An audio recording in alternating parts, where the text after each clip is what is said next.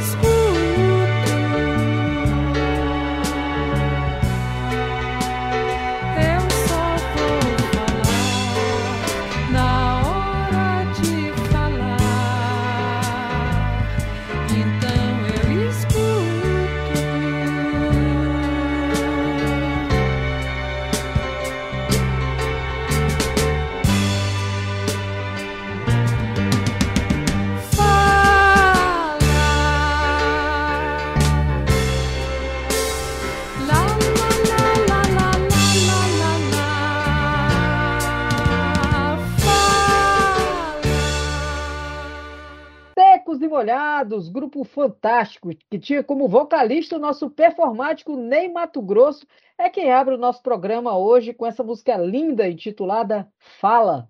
Perfeita para darmos continuidade ao nosso bate-papo iniciado na semana passada, em que falamos sobre a importância da escuta para as relações interpessoais e, consequentemente, para a nossa saúde mental. Não escutar verdadeiramente é um erro que nos afasta um dos outros. Hoje falaremos sobre como podemos aprender a escutar de verdade o outro e como aprimorar essa escuta. Quem retorna conosco para conversar sobre esse tema é o psicanalista, pós-doutor e professor titular do Instituto de Psicologia da Universidade de São Paulo, Christian Dunker. Ele que é analista, membro da Escola de Psicanálise do Fórum do Campo Lacaniano e coordenador do Laboratório de Teoria Social, Filosofia e Psicanálise da USP. Ele é também professor convidado em mais de 20 universidades estrangeiras, foi agraciado duas vezes com o Prêmio Literário Jabuti pelos livros Estrutura e Constituição da Clínica Psicanalítica e Mal-Estar, Sofrimento e Sintoma. É também coautor do livro O Palhaço e o Psicanalista, Como Escutar os Outros Pode Transformar Vidas, da editora Planeta. Christian, é um prazer imenso recebê-lo novamente aqui do nosso Tranquilamente. Prazer de novo estar com vocês aqui, Aline. falando sobre a escuta. E, esse tema, como você disse, crucial para o nosso momento, inclusive para a gente conseguir eh, superar um pouco o nível de sofrimento, que parece ser uma percepção geral, ligado às relações interpessoais, ligado à formação aí de sintomas, depressões, ansiedades, que parecem estar mais assim presentes na nossa vida do que sempre estiveram. Verdade. A gente nem se dá conta, mas isso é muito importante para a vida da gente. Essa questão da escuta ativa, né? Aquela que se cria conexão e empatia com o outro. É uma habilidade que pode ser aprendida, praticada e aperfeiçoada. Em um trecho do livro O Palhaço e o Psicanalista, os autores Cláudio Tebas e Christian Dunker, que é o nosso convidado que está aqui conosco, afirmam que escutar o outro é escutar o que realmente ele diz e não o que nós ou ele mesmo gostaria de ouvir. Escutar o que realmente alguém sente ou expressa e não o que seria mais agradável, adequado ou confortável sentir. Escutar o que realmente está sendo dito e pensado e não o que nós ou ele o outro, né, deveríamos pensar e dizer. O nosso convite aos ouvintes hoje é: vamos aprender a escutar? Eu inicio nossa conversa perguntando ao Christian justamente sobre detalhes dessa obra literária aí que você é, é coautor. Vocês dizem no livro, Christian, que uma das coisas mais difíceis da escuta é não fugir da situação pelos pensamentos invasores, para se defender do que é dito, para exercer poder ou atender expectativas, por exemplo. E para que a escuta aconteça, é preciso sustentar a presença. Você pode nos explicar o que, que isso significa? Vou tentar. Espero conseguir também me fazer escutar, que é parte dessa, dessa arte. Né? Então, a gente falou aí que a, escuta é algo que tem a ver com poder. Muito frequentemente, quando você tem uma relação muito assimétrica, né? um tem muito poder, outro tem pouco poder, o vetor da relação vai se encaminhar para o quê? Para a pressa, para a rapidez e para a aceleração. Pensar assim, um bom funcionário é aquele que, antes que o chefe peça, ele já está vindo com a resposta ele já está assim inclinado. Ele quanto mais rápido ele responder, melhor. Isso é o paradigma da comunicação perfeita, escuta zero. Porque aí a gente não está tendo abertura para uma série de outras coisas que estão acontecendo para além do pedido. A escuta vira assim: pedir e responder, pedir e responder, perguntar e responder é aquela escuta que a gente também aprende na escola. Ela é muito simplificada. Porque estão acontecendo entre nós dois, enquanto a gente está fazendo isso, uma série de outras coisas. Eu estou sentindo como você está, você está mexendo a cabeça assim, dizendo que concorda, ou agora abrir um sorriso bonito que você está me respondendo junto com aquilo que você, no fundo, quer saber, que é como é que a gente escuta. Ou seja, tudo isso vai junto e quando a gente quer exercer o poder, a forma mais simples, desde a colonização, é fala a minha língua. Aceita Lacan no coração, aceita Freud no coração, aí vai ficar tudo mais simples. Porque você vai estar, tá, você está falando a minha língua, não a sua. E isso, então, nos processos dentro de empresas, de organizações, é como todo mundo imagina que deve ser. Então, escutar, a primeira coisa, sai caro, dá tempo e dá trabalho dizer, não vamos fazer isso, a não ser que tenha um bom motivo. O bom motivo para que a gente faça isso é que isso protege, isso torna as relações mais interessantes, isso torna a gente mais inclinado a pertencer a uma, uma pequena viagem. Quando a gente começa a se escutar, não é só aquela vez que você teve aquele encontro. A gente vai terminar aqui a entrevista, mas isso é só parte de uma jornada que a gente começou é capaz que a gente volte, é capaz que a gente nunca mais se encontre, mas você continua falando comigo e eu continuo pensando naquela pergunta que você me fez. Sabe? Ou seja, a escuta é um percurso que envolve a gente partir de uma espécie de vulnerabilidade, mudar o modo combate, vitória, opressão para o modo estamos junto, porque estamos aqui tendo que sobreviver num mundo tão agonístico como esse. Eu não dei uma palavra e você me descreveu e me escutou, né? Porque você escutou as minhas expressões, a minha fala através das minhas expressões. Essa escuta através da imagem, essa escuta através do que você vê, porque a escuta, então, ela não vem só do ouvido, né? Uhum. Ela vem de outras partes do corpo às vezes do tato, né? Às vezes da própria interpretação também, né? Que você faz daquilo que você está escutando. Tudo isso precisa ser muito bem administrado, digamos assim, né? Para que haja um diálogo, uma comunicação, uma via de mão dupla. Uhum. É uma via de mão dupla cheia de zonas assim de engarrafamento. Que um bom escutador, é como um uh, maestro, vamos dizer, ou alguém que conhece muito música clássica, e que ele chega ali e ele vai escutar os pífaros, as flautas, o violoncelo, o tambor, o violino, a viola da gamba, tudo isso forma uma unidade, mas o bom escutador, ele percebe que tem uma desafinação ali na tuba, no oboé, ele, ele consegue ver os vários níveis, os vários estratos em que a palavra circula. Então, estou falando No- com você. No, no caso do maestro, ele escuta até o silêncio, né? A pausa da música. Principalmente o silêncio. A pausa que a gente deu aqui, a hora que você me pontuou, puxa, olha só o que, que ela escutou em mim. Pausa, vamos comemorar isso. Teve aqui um momento em que, que, que não foi só né, passar informação. E quando a gente está conversando, para dar um exemplo de como é uma sinfonia, aqui tem um paulista e uma baiana, tem um homem e uma mulher, dois mais ou menos na mesma idade, tem um que usa óculos, o outro que não usa também, tem um que torce para o Vitória o outro para o Palmeiras. Você tem um universo de conversas que está acontecendo ao mesmo tempo. Quanto mais você consegue incluir essas conversas todas, mais a tua escuta fica rica. Para isso, precisa ter um certo gosto também pela linguagem. Para um bom escutador, não existem sinônimos. Não existe o que eu que- queria dizer. É a mesma coisa. É a mesma coisa porque a gente precisa estar junto, então a gente não vai brigar por causa disso. Mas se você escolheu tranquilamente e não placidamente, opa, aí tem. Aí tem alguma coisa. Olha aqui, tranquilamente. Ah, tem mentira aqui. Tem o teu tranquilamente. Tem mentira, tem mentira no ar, porque não, a mentira é condição da verdade.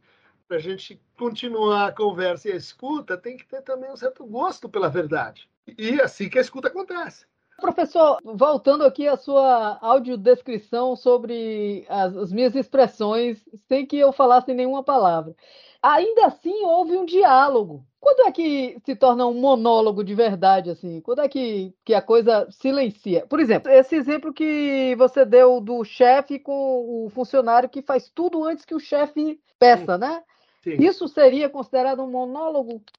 É, no fundo, só tem um falante. A linguagem é considerada aí só um meio. Daí tem essa, esse diagnóstico que muitos casais têm, que muitas pessoas dizem: "Ó, olha, o mundo está muito ruim porque falta diálogo, porque falta comunicação perfeita. Nós somos exatamente contrários a isso. Não é porque falta comunicação, não é porque falta ruído, é porque a gente não está conseguindo escutar os ruídos. Entender que os ruídos estão ali, por quê? Porque a floresta tem grilo, lagarto, lagartixa, papagaio. Está muito barulhento é porque você não estava escutando, que cada um está fazendo um negócio ali que tem a ver com o que é o lugar, o que está tá acontecendo na floresta. A gente quer trocar tudo isso por aceleração e resultado.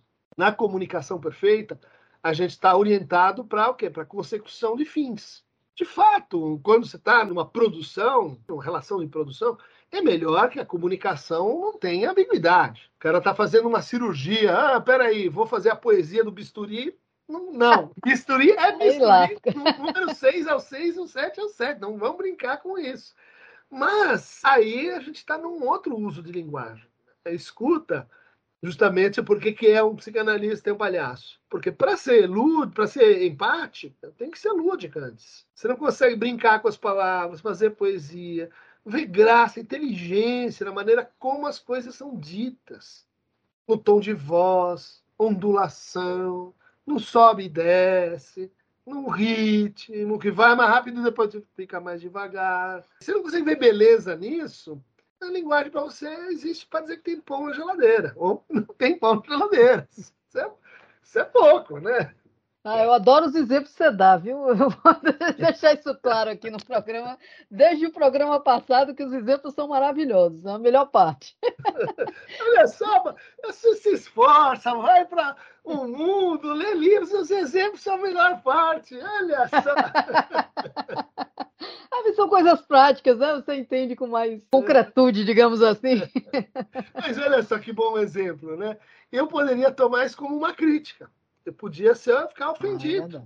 Ah, é né? Olha é só, você está está me desqualificando. Eu sou um doutor, pós-doc, não sei das quantas e tal. Você tá Gente, tá é, depois da, da, sua biografia aqui eu falar uma coisa dessa. Então, então, mas é, a relação que a gente tem, ela cria conflitos, atritos que podem virar graça. Estamos tirando sarro. Você de mim, eu de mim mesmo, eu de você tirando sarro de mim. E esse ganho de de riso, ganho do brincar, né? que a criança tem espontaneamente. A criança sabe escutar. A gente Verdade. fecha os ouvidos, mas ela sabe.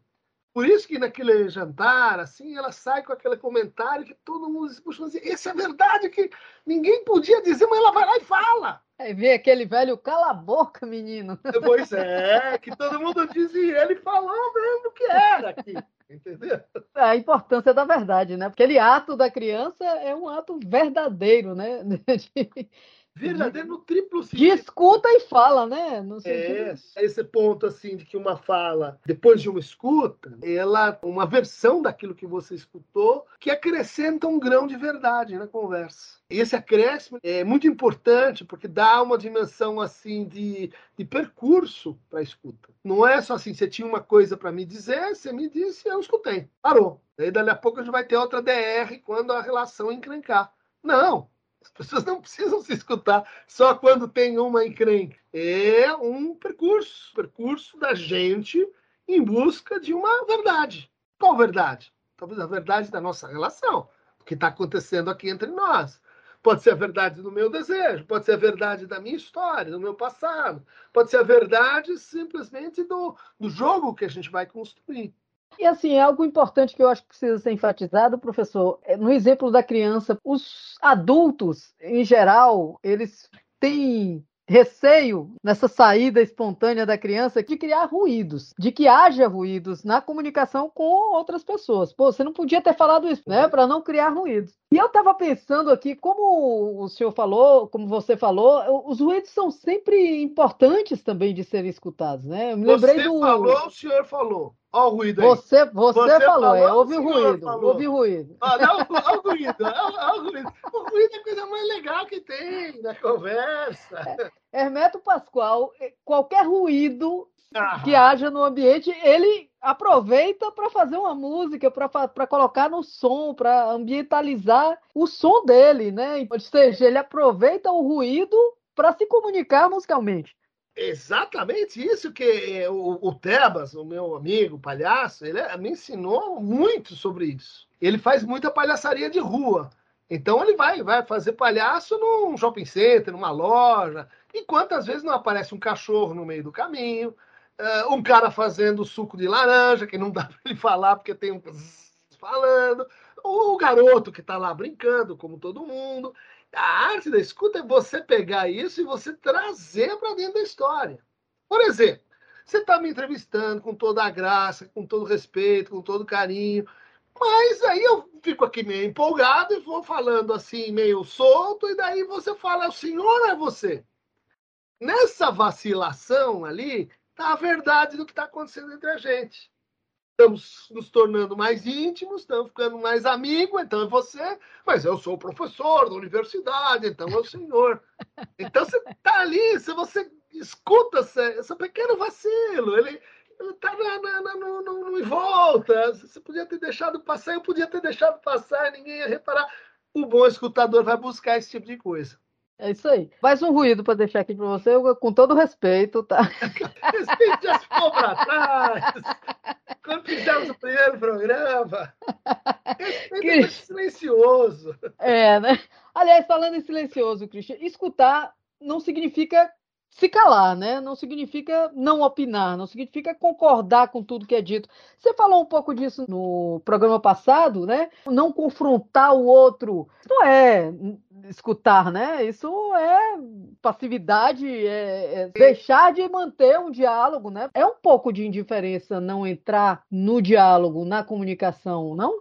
É que a resistência, o silêncio, ele é parte da comunicação. Vamos pensar assim, aquela mãe que tem aquela queixa que é assim, eu já falei mil vezes, você não me escuta? Não deixa a toalha em cima da cama. Aí você vai olhar aqui, você vai dizer assim, escuta, o que, que você está dizendo aqui? Eu já falei mil vezes e você não me escuta. Você está fazendo uma declaração que diz que escutar é obedecer. O que seu filho não está fazendo é te obedecer. Ele está resistindo a você. Ele não quer te obedecer.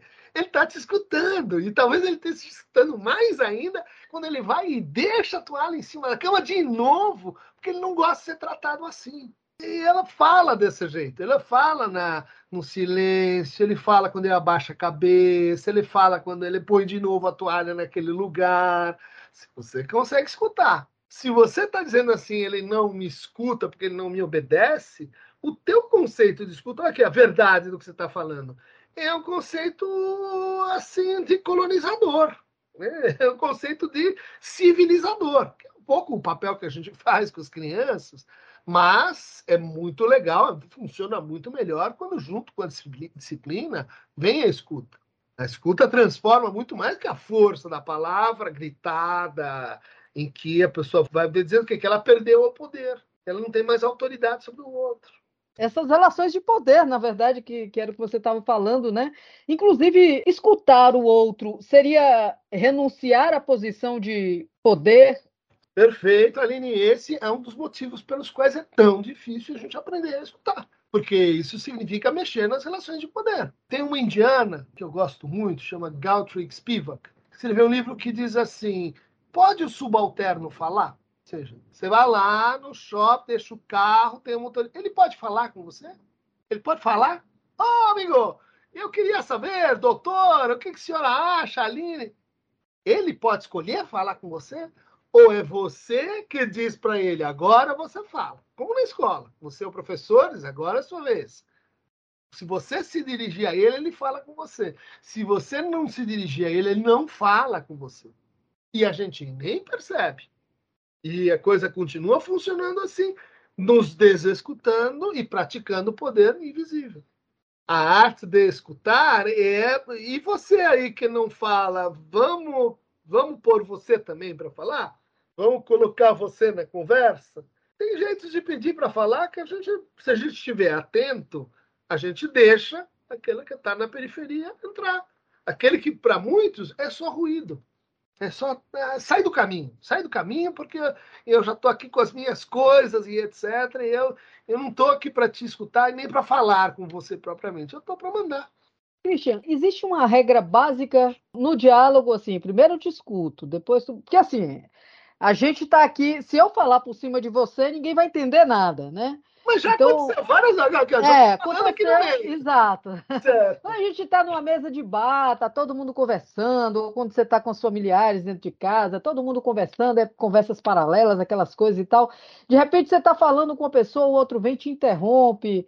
Existe uma regra básica para essa coisa do falar e escutar, dessa relação que uhum. você precisa ter de diálogo saudável, realmente saudável, assim, na linha? Qual é a regra? Uhum. São, são vários ingredientes ou condições, né? Agora você está tocando em outro, que é a presença. Muitas pessoas dizem assim: olha, eu não consigo mais conversar com as pessoas porque as frases são interrompidas. Porque eu digo uma coisa e daí pego o celular, daí eu digo outra, acendo a televisão, daí eu digo outra, tem que resolver, resolver o chamado. A nossa vida ela se transformou numa vida muito distribuída. Então, um motivo que dificulta a escuta é a presença. Nós estamos aqui realmente presentes nas palavras que a gente coloca para o outro. E torna as palavras que o outro coloca para nós presentes. Há momentos em que escutar vai contar com um certo distanciamento. Porque eu preciso pôr você um pouquinho para lá para escutar o que você falou. Uma espécie Sabe? de respiração, é, né? Eu preciso respirar. Peraí, isso que ela falou foi, foi tão interessante que eu vou, eu vou dar uma pausa para pensar antes de reagir. Então aí você tem uma segunda condição. que é o tempo da escuta. Aquele que não escuta, geralmente ele responde mais rápido. Quem fala demais dá bom dia a cavalo. Mas tem gente que só galopa. Então não vai adiantar. Esta pessoa precisa sua vez, minha vez. Sua vez, minha vez. Respirar juntos. Outra condição. Aí vem outra condição, que é falar a sua língua. Hospitalidade. Invenção dos árabes, dos islâmicos. Porque falava-se várias línguas no, no, no Império Otomano e, e, tinha que fazer a circulação de mercadoria de Córdoba até o Líbano. O que, que, que inventaram? Cada um que bater na sua porta, você tem que abrir você tem que dar um pedaço de pão, um pedaço de água e esperar que o teu visitante abra a boca. Porque ele decide qual é a língua, não é você. Se você não souber falar, vão dar outro jeito. Mas isso são as três regras elementares da hospitalidade. Passamos para outras condições, ou um outro grupo de condições, que é assim, a arte da pergunta. A arte do assim, o que, que há para saber aqui?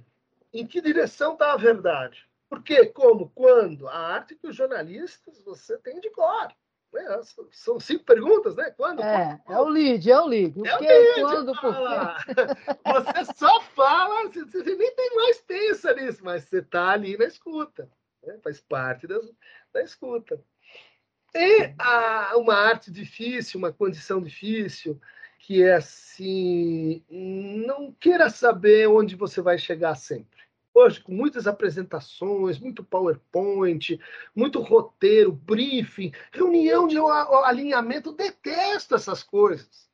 Porque, porque você treina o que você vai falar. É que o teatro da fala, falei o que a gente combinou. Não. Boa escuta, ela vai para você não sabe aonde. Claro, pode ser uma coisa errática. Né? Mas é, escutar é para quem gosta de loucura. Para quem gosta da, da brincadeira perigosa. Porque vai chegar uma hora, eu vou falar uma coisa que pode te machucar. Você vai ter que me dizer, eu vou ter que estar atento, mas pode ser que eu fale uma coisa que não gostou. E aí? A gente vai continuar junto. Porque a gente vai ter que reparar os desencontros aqui que aconteceram com a gente. Por isso, escutar é restaurar. É reinventar aquilo que um dia foi. Sei. Christian, a gente está chegando mais uma vez ao fim desse programa, infelizmente mesmo, de verdade, porque eu queria bater vários papos com você, que eu acho que a gente desenvolveria diversas linhas aqui. Uhum. a tarde Perfeito, você escuta, você diz para onde vai a viagem agora? a gente viajaria com, com certeza juntos constantemente. Mas eu queria tocar num assunto que eu acho, considero muito importante nessa questão da fala, que tem a ver também com as relações de poder e que tem sido abordado muitas vezes depois que a gente passou a ter debates mais profundos em relação à diversidade, à questão racial, à questão do machismo, uma série de questões aí ligadas às opressões, que tem a ver com o lugar de fala. Esse é meu lugar de fala de alguma forma ela cala. Esse lugar de fala cala o lugar de escuta. Então, eu queria que você falasse um pouco sobre isso. Olha, o, lugar de fala é um, é um conceito bastante específico, desenvolvido na, no interior da reflexão americana sobre as relações interraciais, né? e que tem que ver com o que a gente estava falando há pouco, de que mesmo aquelas experiências que aquele que está numa posição periférica, que está inferiorizado pela raça, que aquele a quem a gente nunca deixa falar, vai lá o antropólogo, o psicólogo, o especialista e fala por ele. Ah, eu vou dizer então o que, que os negros acham sobre isso. Eu vou dizer o que, que você. Você não, você não domina a linguagem, você não sabe falar. Deixa que eu falo por você. E isso é muito ruim. Então, aí, vamos dizer assim, quando acontece essa usurpação, a gente vai dizer, vamos respeitar o lugar de fala. Naquela matéria, quando a gente tem alguém que pode falar por, vamos deixar essa pessoa falar. É a diferença que faz quando você tem um board de uma empresa, você tem uma mulher. Muda tudo. Muda tudo. Porque ó, ela vai pensar, eu vou pensar, não. E, em geral, os homens são malucos por. O que, que dizem as feministas? Mansplaining. Eu falo por você. Mans interrupting. Não, peraí, peraí, já sei o que você vai falar. Eu vou te interromper e eu falo no seu lugar. Ou seja, tudo isso é, são apropriações da palavra que tem a ver com desescutar. Ou a pessoa diz assim, pô, você falou exatamente o que eu já tinha pensado, né? É, é aquela coisa que deslegitima o teu pensamento, o teu, tua fala. Quem, quem, trabalha em empresa, quantas vezes não se queixa assim? Eu tive aquela ideia brilhante. O chefe falou: não, isso é porcaria. Daí ele apresenta a mesma ideia e diz que foi dele. Você fica louco da vida. Por quê? Porque você não está sendo reconhecido. É, a escuta é um instrumento poderoso de reconhecimento do outro, de reconhecimento do desejo do outro, de dignidade do outro, e que, e que ele tem ali as suas prerrogativas. Mas, de fato, né? Quer dizer, quando o lugar de fala se transforma em propriedade, ah, sou eu que sou proprietário, então só eu posso falar, aí eu acho que a gente perdeu a essência do que estava se procurando. Eu acho que a essência disso aí é a escuta. Né? Se cria bolhas, né? É, não, você cria novas autoridades.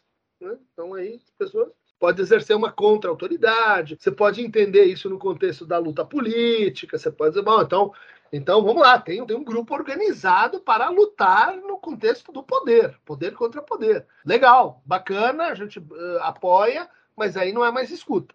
Aí é, é poder. Poder faz parte também do jogo. Maravilha, Cristian. O nosso Tranquilamente de hoje chega ao fim. A gente volta semana que vem agora com outro entrevistado, outra entrevistada, outro ah, tema a ser abordado. por outro. Ah. olha o ruído, olha o ruído. Magoou. Christian, foi maravilhoso esse bate-papo aqui na rádio, viu? Durante essas duas semanas, já falei isso, quero dizer de novo. E eu queria que você deixasse uma mensagem bem espontânea sua, não tem nada a ver com as minhas perguntas, nem com as minhas intervenções. Você deixa uma mensagem aí para os ouvintes. Não existe isso. Não tem nada a ver com o que a gente falou. É, tudo... é, não, com o que a gente falou, não. Que seja sobre o que a gente falou, mas que seja uma coisa muito sua, muito espontânea, que seja a, sua fala agora espontânea né, para nossa escuta, para os ouvintes ficarem aí com uma mensagem aí final. Então eu vou pegar esse último tópico que você lançou, das questões raciais, e vou colocar o, a música do Taiguara, Universo em seu corpo. Olha aí, corpo universo é em seu universo. corpo, para ser sua sugestão musical, é uma bela mensagem aqui para todos nós. Eu agradeço imensamente, viu? Muito obrigada mesmo pela disponibilidade. Eu sei que o tempo é corrido para todo mundo, né? Para você deve ser mais ainda, porque diante de todas as coisas que você faz, você ainda tem um tempinho aqui para nós. É um escuta de qualidade. Então vale a pena se a gente se diverte, né? Então eu acho que valeu muito a pena. Eu deixo vocês agora, então, escutando a música que o Christian nos sugeriu aí, Universo no Teu Corpo, do, do cantor Taiguara, uma música linda, quem não conhece, os novos, né, os jovens, que não conhecem, escutem aí com muita. É o seu lugar de fala, né? É. escutem aí com o coração, que ela é muito linda. A gente escuta agora, então, Universo no Teu Corpo, do Taiguara, uma sugestão do nosso entrevistado Christian Dunker. Quer ouvir, baixar e compartilhar todos os nossos programas? Entra na aba especiais no site da nossa Rádio MP da Bahia, que está lá tudo guardadinho para você. Um grande abraço a todos e todas e até a próxima semana.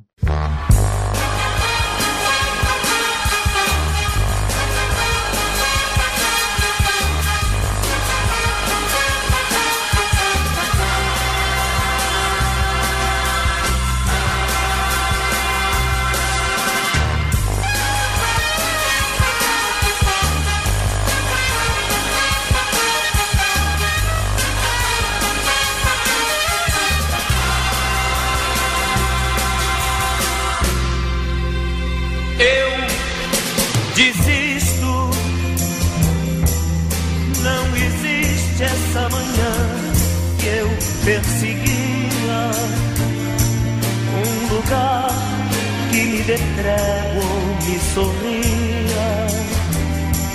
Uma gente que não viva só pra si.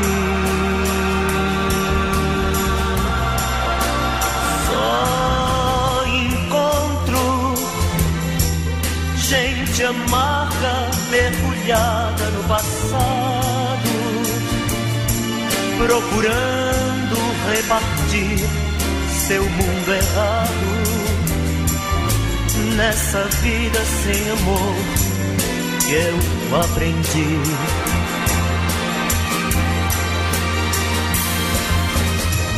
Por uns velhos vãos motivos, somos cegos e cativos no deserto do universo sem amor. E é por isso que eu preciso de você como eu preciso não me deixa um só minuto sem amor. Vem comigo, meu pedaço de universo é no teu corpo. Eu te abraço, corpo imerso no teu corpo. E em teus braços se unem versos a canção.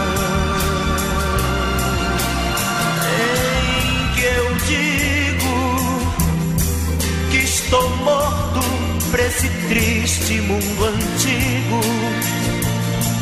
Que meu porto, meu destino, meu abrigo são teu corpo amante amigo em minhas mãos. São teu corpo amante amigo em minhas mãos. São teu corpo amante amigo em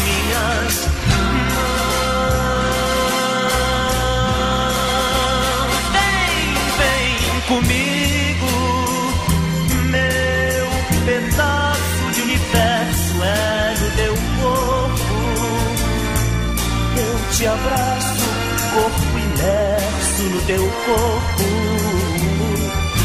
E em teus braços se unem versos a canção.